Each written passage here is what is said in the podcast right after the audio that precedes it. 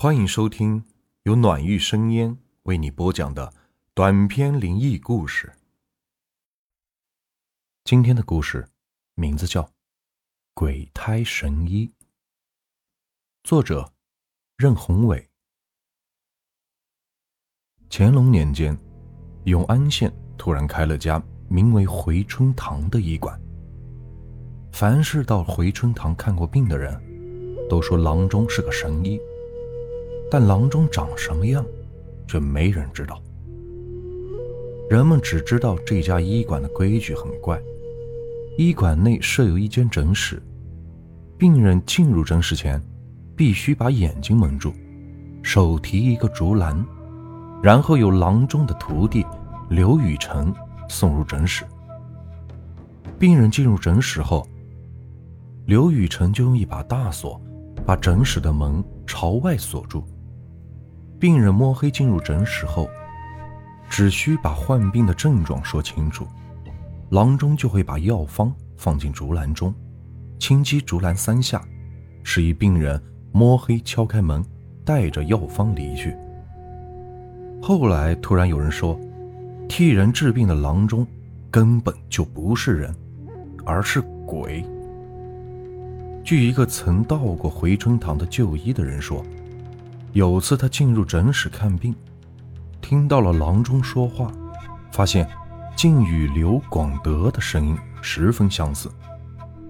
刘广德曾是永安县中无人不知的神医，但是在两年前就已经病死了。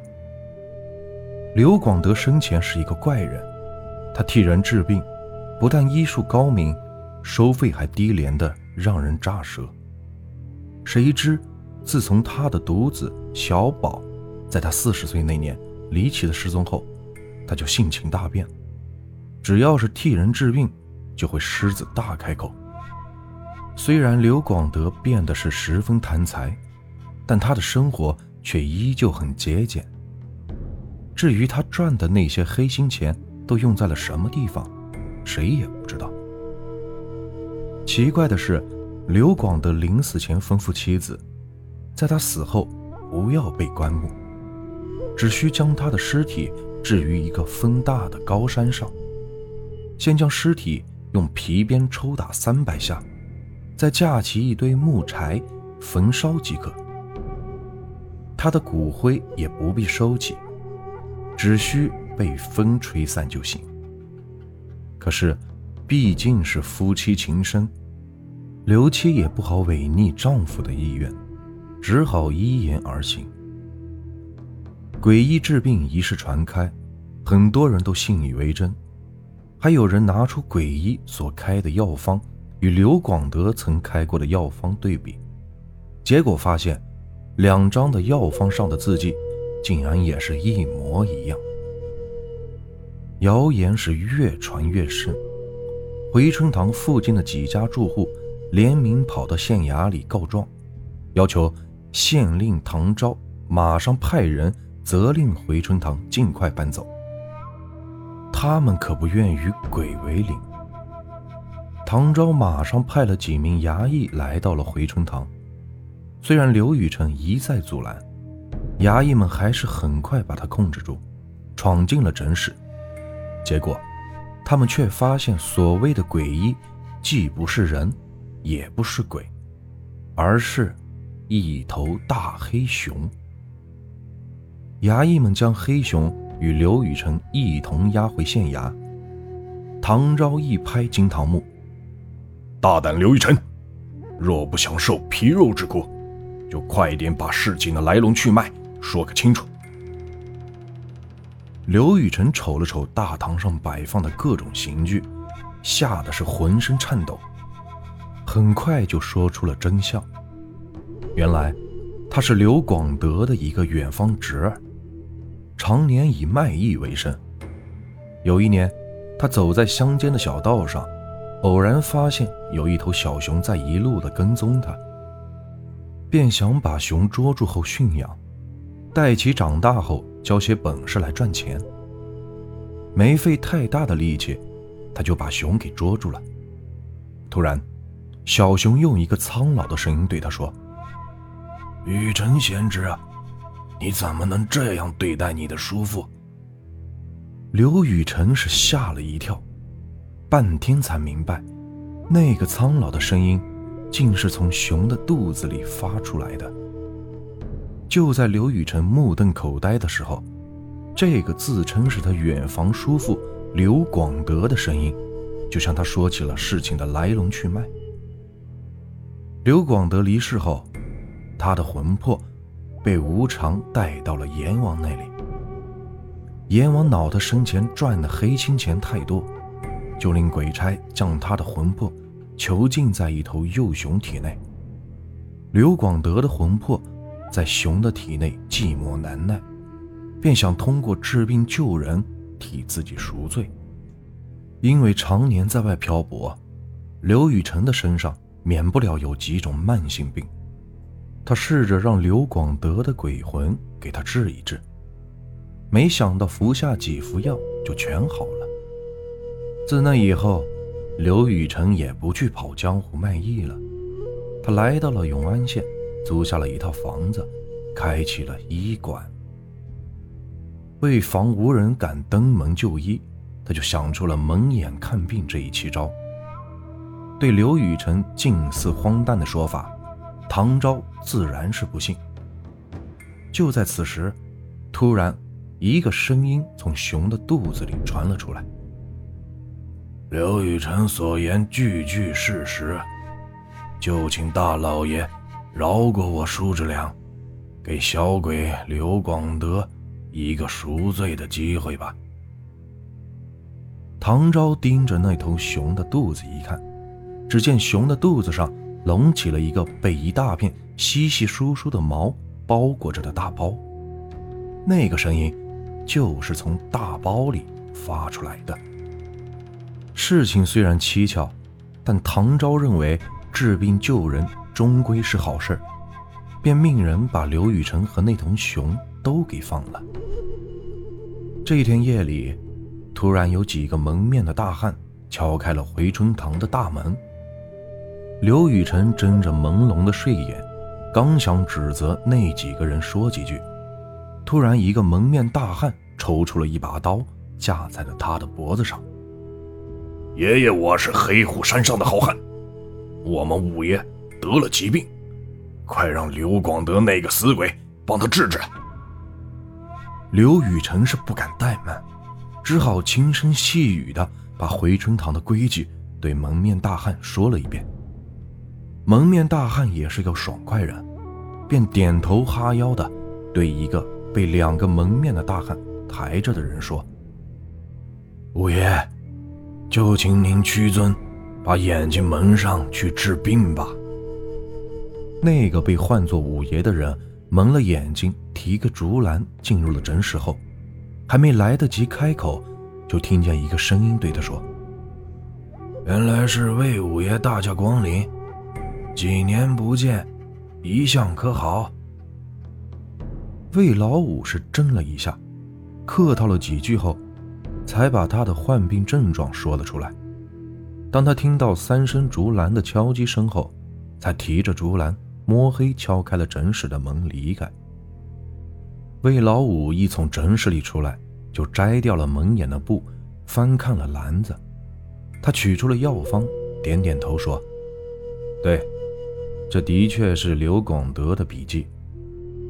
然后又纳闷的举起了一包药，问刘雨辰：“这是什么？”刘雨辰盯着那包药，仔细瞅了瞅。好汉爷，真是好福气！这是我叔父独创的奇药，不是遇上贵人，他轻易不肯出手。魏老五冷哼了一声。若我试过这药不管用，小心你的脑袋。说罢，他和一群山贼是扬长而去。几日后的一天夜里，又有一伙蒙面大汉闯进了回春堂。他们刚一进来，就有一个蒙面人揪住了刘雨辰：“快说，死鬼刘广德到底给我们五爷用的什么药？怎么他服下后……”连炕也下不来了，就连他身边的兄弟，也都是得了一样的病。刘雨辰一指诊室的门：“此事与小人无关，侯恩爷，还是到诊室里去问我的叔父吧。”那个蒙面汉子一把把刘雨辰推倒在地，然后就带人闯进了诊室里。在十几个火把的照耀下，小小的诊室里亮堂的明如白昼。不等众山贼说话。一个声音就从熊的肚子里传了出来：“回去告诉你们大当家的曲一刀，只有把我儿子小宝放了，再还我五千两银子，我才会把解药给交出来。否则，你们这些山贼都得和我一样变成鬼。”山贼们一下子没了刚才嚣张的气焰，一个个是无精打采的回去复命了。仅仅过了两个时辰，山贼们就把已长大成人的小宝带回来了，同时还带来了五千两银子。但山贼们要求刘广德跟他们一起上山，他们才肯把小宝给放了。刘广德也是冷笑几声：“好，我跟你们走。若是治不好病，你们就再架起一堆柴。”把我烧的是魂飞魄散。可是山贼们把熊带到山上后，无论他们说什么，熊的肚子都没有一点的声音。曲一刀突然意识到了什么，忙令几个山贼把熊给捆绑好了，仔细的盯着熊的肚子看了起来。看着看着，曲一刀突然抽出一把钢刀，在那个大包上拉了一道口子。竟有一只鹦鹉扑动着翅膀飞了出来。曲刀又急又气：“兄弟们，快随我下山，去找刘雨辰那个骗子算账！”就在此时，突然有人进来禀报：“大当家的，大事不好了！官兵，官兵已经把下山的路给封住了。”曲刀又在山上苦熬了十天。见越来越多的山贼都得了与魏老五一样的病，一个个有气无力地躺在病床上等死，无奈之下，只得率众向官兵们投降。不费一兵一卒，不但救了人质，还彻底铲除了盘踞在黑虎山上多年的山匪。为了表彰刘雨辰的功劳，唐昭专门命人替刘雨辰设了庆功宴。在庆功宴上，刘雨辰对好奇的人们说出了真相。刘广德之所以在四十岁那年性情大变，其实是因小宝被屈一刀绑上了山，要求他每月得交一定数目的银两，小宝才能性命无忧。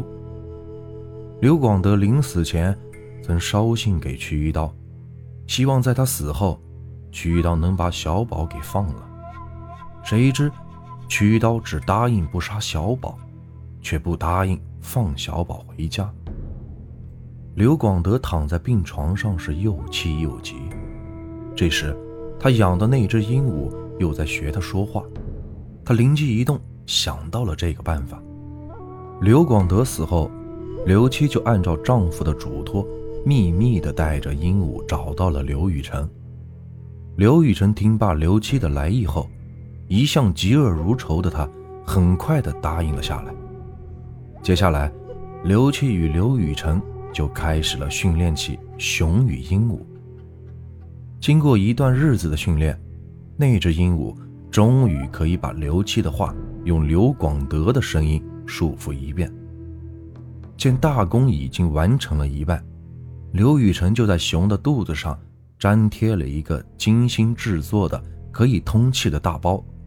然后把鹦鹉藏在了大包中，开始训练熊控制鹦鹉说话。又经过了一段日子，只要是刘雨辰做出特定的几种手势，熊就会用手掌拍拍肚子上特定的位置。鹦鹉在接到命令后，就会开始说话。大功告成后，刘雨辰就与刘七来到了永安县，开启了医馆。刘雨辰负责医馆外面的事情，刘七就藏在诊室内，随机应变。